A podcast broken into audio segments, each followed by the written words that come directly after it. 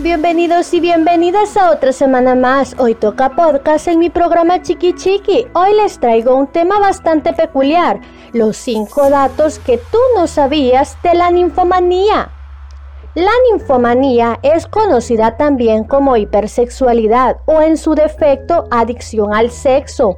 La ninfomanía recibe varios nombres que van desde dependencia sexual a compulsibilidad sexual.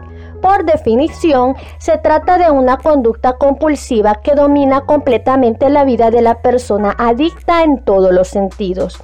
Este incremento extremadamente frecuente y repentino de la libido se considera tanto un síntoma como una patología por sí misma. Por eso, pasemos a los cinco aspectos que posiblemente no sabías sobre la ninfomanía.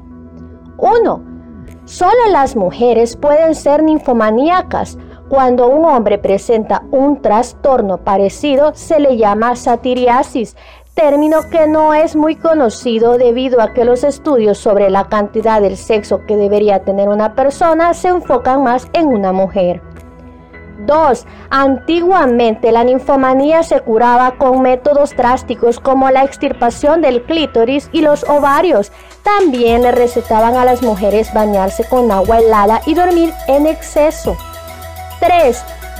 Hace 200 años, los frenólogos, que son personas que se basaban en la antigua teoría de que los rasgos de la personalidad y tendencias criminales se podían determinar a partir de la forma del cráneo, la cabeza y las facciones, creían que las mujeres que tenían las cabezas más grandes poseían mayor deseo sexual. 4 que una mujer disfrute mucho del sexo no significa que sea ninfomaníaca, o sea, que padezca de hipersexualidad. Comienza a ser un problema cuando deja de tener sexo de forma funcional y lo convierte en una obsesión que afecta las actividades diarias y del sueño.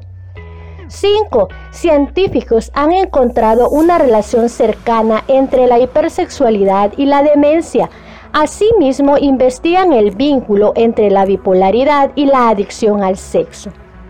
¿Y tú, cuál de estos datos ya conocías? ¿Cuál te ha parecido más curioso? Gracias por haberme escuchado. Espero haya sido de interés el tema de hoy. ¿Y tú qué opinas? ¿Crees que es un problema grave la ninfomanía? Recuerda que cada viernes subo contenido a esta plataforma y te invito a que te suscribas a mi podcast Chiqui Chiqui.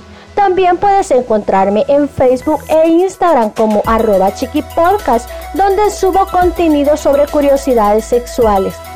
Para la próxima semana te invito a que me escuches nuevamente en esta tercera temporada. Te acompañó Rocío Barraza y me despido con esta frase. La imaginación es al sexo, lo que al viento al saxo.